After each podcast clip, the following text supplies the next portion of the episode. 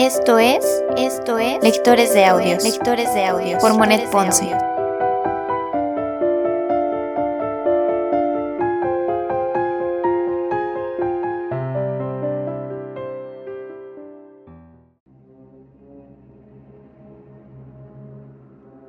Segunda temporada. Segunda temporada. Frankenstein.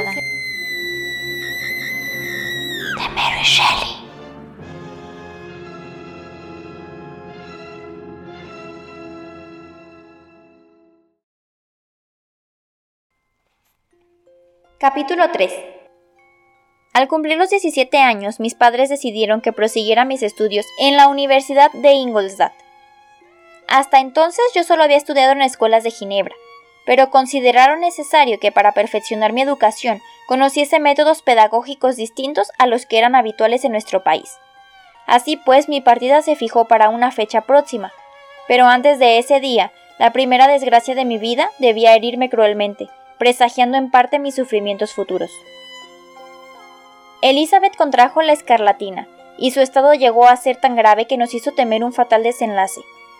Durante su enfermedad habíamos tratado de convencer a mi madre para que no se aproximara al lecho de la enferma.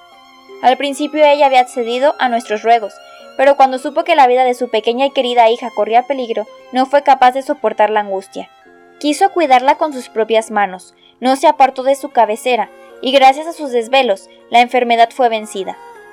Elizabeth se salvó, pero la devoción que mi madre demostró fue fatal para ella. Al tercer día cayó enferma, la fiebre fue acompañada de síntomas alarmantes, y era suficiente con mirar el rostro de quienes la cuidaban para comprender que debía temerse lo peor. La entereza de su alma y su bondad admirable no la abandonaron ni siquiera en su agonía. Unió las manos de Elizabeth y las mías y dijo Queridos hijos, musitó, tenía puestas las más grandes esperanzas en la posibilidad de que os unierais en matrimonio. Estas esperanzas serán ahora el consuelo de vuestro padre. Elizabeth, querida mía, deberás ocupar mi lugar y cuidar a mis hijos más pequeños. Ay, siento mucho dejaros. He sido tan feliz y me habéis querido tanto, que me produce un gran dolor el saber que nunca más podré volver a veros. Pero, ¿qué digo? Estas no son las palabras que corresponden a una buena cristiana. Trataré de afrontar la muerte con resignación y serenidad, con la esperanza de poder encontraros de nuevo en la otra vida. Y expiró dulcemente. Aún en la muerte su semblante exteriorizaba el amor que nos había profesado. Es inútil tratar de describir los sentimientos de aquellos cuyos lazos más queridos se ven así destrozados por la más irreversible de las tragedias. Ha de pasar mucho tiempo antes de que uno pueda hacerse con resignación a la idea de que nunca más volverá a ver al ser querido que, día y noche, había tenido a su lado, y cuya vida parecía formar parte de la propia. Aceptar que la luz de sus amados ojos se ha oscurecido para siempre, y que su voz, tan familiar y dulce, ha enmudecido. Semejantes reflexiones obsesionan durante los primeros días de luto, pero es tan solo cuando transcurre el tiempo que se expone claramente la implacable realidad de aquella pérdida. El pesar se adueña del espíritu en toda su intensidad. Pero, ¿a quién no ha arrebatado un ser querido la implacable mano de la muerte? Es por demás que me extienda en describir un sufrimiento que todos hemos fatalmente de experimentar. ¿Alguna vez? La exteriorización de un dolor como este llega a convertirse en un deseo ineludible, y la sonrisa que intenta salir de nuestros labios, a pesar de parecer un sacrilegio, encuentra muy poca resistencia. Es cierto, mi madre había muerto, pero nuestras habituales ocupaciones seguían existiendo. Nuestro deber era continuar por el camino trazado junto con los demás y aprender a considerarnos felices hasta que la muerte nos llevara también con ella. Así pues, mi partida para Ingolstadt, momentáneamente aplazada por el triste acontecimiento que acabo de referir, fue por fin fijada. Mi padre creyó conveniente aplazarla todavía una semana, porque percibió lo cruel que era para mí abandonar el hogar en que la muerte había irrumpido, para lanzarme al torbellino de la vida. Nunca había experimentado el dolor, pero eso no me ayudaba a soportarlo. Todavía más me desesperaba tener que partir, abandonando a aquellos seres, especialmente a mi dulce Elizabeth, antes de que hubieran podido consolarse en parte. De hecho, Elizabeth hacía cuanto estaba en su mano para ocultar su pesadumbre, e intentaba hacer consuelo para todos nosotros. Afrontaba valerosamente y con verdadero celo la situación de encargarse de su nueva misión, es decir, dedicarse en cuerpo y alma a aquellos que nombraba tío y primos. Jamás la encontré tan encantadora como entonces, cuando derramaba sobre todos nosotros el brillo radiante de su maravillosa sonrisa, y el calor de su afecto fue tan intenso que incluso llegó a olvidar su propio dolor al intentar mitigar los nuestros. Después de unos días llegó por fin el de mi marcha. Clerval, que había intentado sin éxito persuadir a su padre para que le permitiera acompañarme, pasó la tarde con nosotros. El padre de mi amigo era un simple comerciante, cuya estrechez de miras hacía que tachara las aspiraciones de su hijo de caminos hacia la ruina y la ociosidad. Henry sentía en lo más hondo el verse privado de una educación liberal, y por este motivo aquella noche no se mostró particularmente conversador. Pero cuando se decidió hablar, lo hizo con ojos tan encendidos que vi claro que no se dejaría encadenar a la miserable rutina que representa un comercio. Permanecimos juntos hasta muy tarde, sin decidirnos a separarnos ni tampoco a pronunciar las palabras de despedida que, al fin, nos dijimos. Luego nos retiramos con el pretexto de descansar, lo cual hizo que experimentáramos el uno con respecto al otro una gran decepción. Cuando por fin amaneció y bajé de mis habitaciones, ya dispuesto para tomar el coche que debería conducirme lejos de los míos, les encontré a todos esperándome para despedirme una última vez. Mi padre para bendecirme, Clerval para estrecharme la mano. ¿Y Elizabeth? Para prodigar de nuevo las postreras y femeninas atenciones a quien había sido su camarada y compañero de juegos.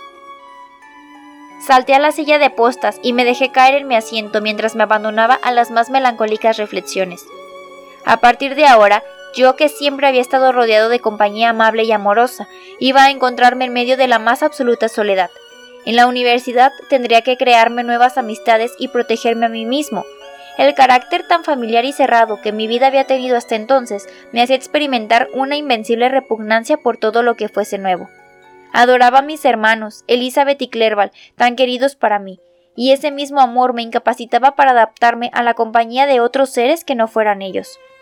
Tales eran mis pensamientos cuando empecé aquel viaje, pero según iba avanzando en el mismo, mi espíritu fue reconfortándose y recobré la esperanza, el deseo de adquirir nuevos conocimientos y el hecho de que a menudo me repitiera que sería para mí difícil permanecer encerrado para siempre en un mismo sitio ayudaron no poco a elevar mi ánimo. Siempre había añorado descubrir el mundo y ocupar un puesto elevado entre los demás seres humanos. Por fin mis aspiraciones iban a realizarse. Hubiera sido una locura volver atrás ahora. Mientras duró el viaje tuve tiempo en abundancia para dedicarme a estas y otras reflexiones, hasta que pude divisar a lo lejos el blanco campanario de la iglesia de Ingolstadt, signo inequívoco del final de mi largo viaje. Al llegar fui conducido a mi solitaria habitación, donde pasé el resto del día dedicado al más absoluto reposo. A la mañana siguiente entregué las cartas de recomendación que tenía en mi poder y visité a los principales profesores. El azar Quizá mejor sería decir la influencia maléfica, el ángel de la destrucción que me había dominado totalmente al inducirme a abandonar el techo familiar, me condujo primero al señor Krempe, profesor de ciencias naturales. Era un individuo de modales toscos, pero que conocía profundamente los secretos de su ciencia. Me formuló varias preguntas relacionadas con los progresos que había efectuado en las distintas ramas de su especialidad a las que respondí con un mucho de descuido e incluso con bastante irritación, mencionando los nombres de los alquimistas que me habían guiado y de los principales autores estudiados por mí. El asombro que esto le produjo hizo que me preguntara ¿Es posible que haya perdido usted el tiempo rompiéndose la cabeza ante semejantes disparates? Y al responderle yo afirmativamente, prosiguió con ardor. Cada minuto, cada instante que usted ha dedicado al estudio de esos libros están irremisiblemente perdidos. Ha llenado su memoria de nombres y sistemas completamente caducos. Dios mío, ¿en qué desierto ha vivido usted para no encontrar a nadie que le dijera que cuanto ha estudiado y asimilado tan ávidamente tiene por lo menos miles de años de antigüedad, y que esas teorías son tan absurdas como viejas? Nada más lejos de mi imaginación que descubrir en un siglo tan dedicado a la ciencia como es este a un discípulo de Alberto Magno y de Paracelso. Hijo mío, tendrá usted que empezar sus estudios por el principio. Y al decir esto, me entregó una lista de obras sobre ciencias naturales, aconsejándome que las comprase. Así me despidió no sin antes haberme informado de que, al iniciarse la semana siguiente, él daría comienzo a su curso sobre esta parte de las ciencias, mientras que su colega, el señor Waldman, dictaría unas lecciones de química en días alternos. El hecho de que todos aquellos autores me hubiesen decepcionado hacía ya tiempo colaboró a que no me descorazonara por las reprobadoras palabras de este profesor.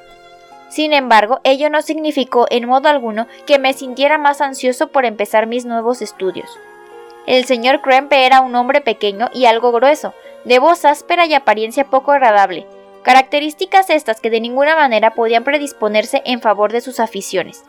De una forma algo filosófica y quizá absoluta, he ido exponiendo las conclusiones a las que había llegado con respecto a las ciencias naturales.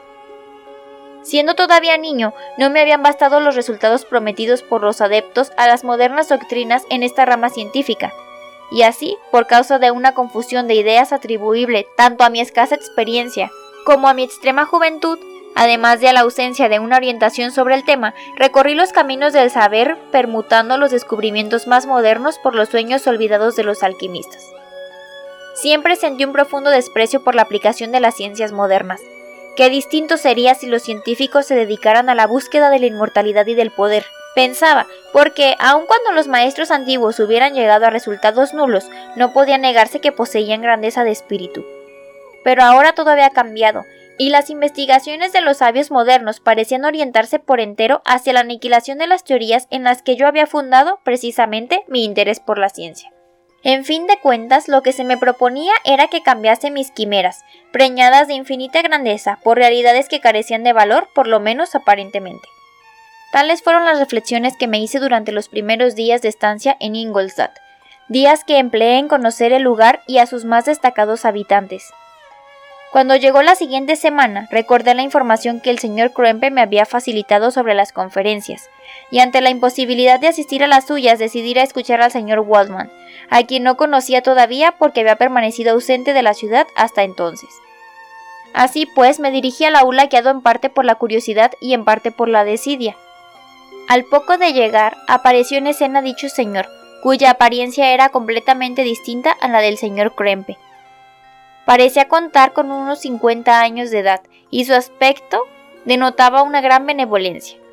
Sus sienes aparecían ligeramente plateadas, pero el resto de su pelo era completamente negro. A pesar de su baja estatura, andaba asombrosamente erguido y firme, siendo poseedor de la más dulce voz que yo haya escuchado en un hombre.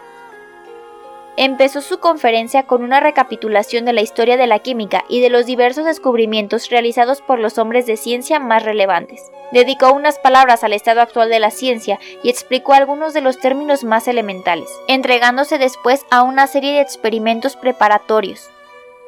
Al terminar, hizo un panegírico de la química moderna, con palabras que jamás podré olvidar. Los antiguos maestros de esta ciencia, dijo, prometieron lo imposible, y sus experiencias prácticas fueron nulas. Por ello, quizá los científicos modernos prometen muy poco. Saben que los metales no pueden transformarse y que el elixir de la vida es una simple quimera. Sin embargo, estos sabios cuyas manos parecen hechas para ser desgastadas por el trabajo y cuyos ojos parecen creados para hurgar incansablemente en el crisol o el microscopio han realizado verdaderos milagros han entrado en el sagrado lecho de la naturaleza y nos han mostrado cómo funcionan sus rincones más ocultos.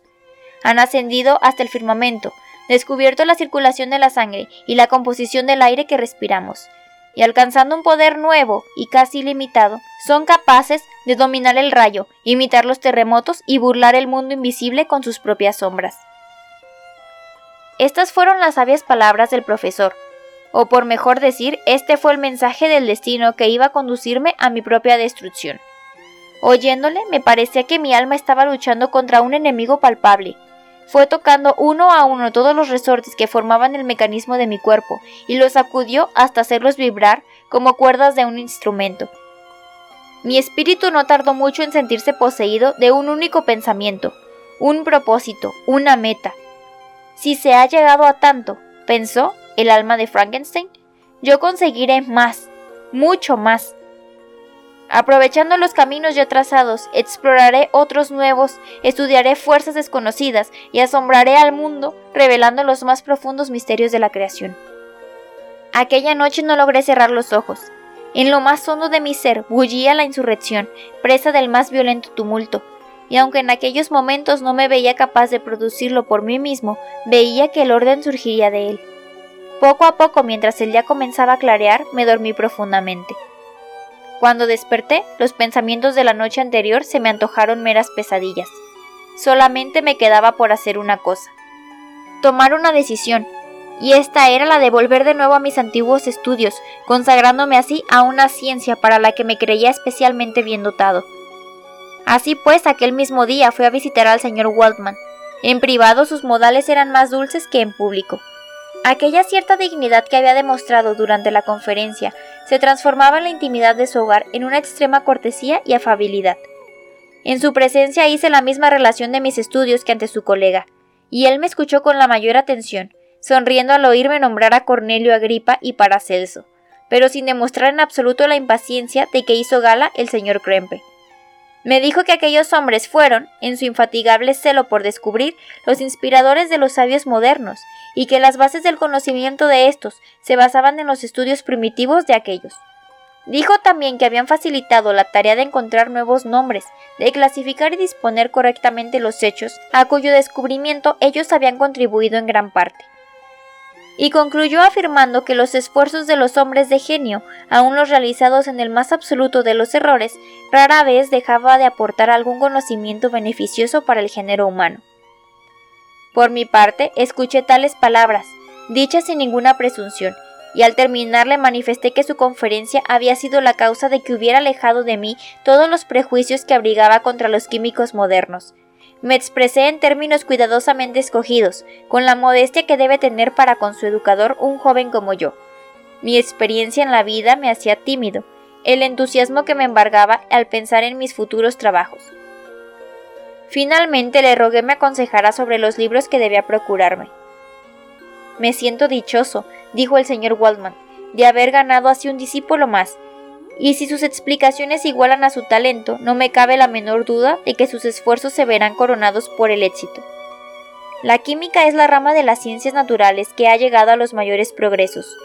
Es esa y no otra la causa de que yo mismo la haya escogido para dedicarle mis esfuerzos, aunque no por ello he dejado de entregar parte de mi tiempo al estudio de otras ramas científicas. Pobre químico sería aquel que se limitase a esta pequeña porción del conocimiento humano. Si su deseo es convertirse en un verdadero hombre de ciencia y no en un simple experimentador, mi consejo es que estudie todas las ramas de las ciencias naturales y también las matemáticas. Así diciendo me condujo a su laboratorio mientras iba indicándome todo aquello que debía obtener para mi trabajo. Incluso prometió ofrecerme su propio material, cuando mis estudios estuvieran lo suficientemente adelantados para poder utilizarlo sin temor alguno de que lo inutilizara. Luego me entregó una relación de libros más útiles y se despidió de mí. De este modo terminó el día, memorable para mí, que había de decidir mi destino.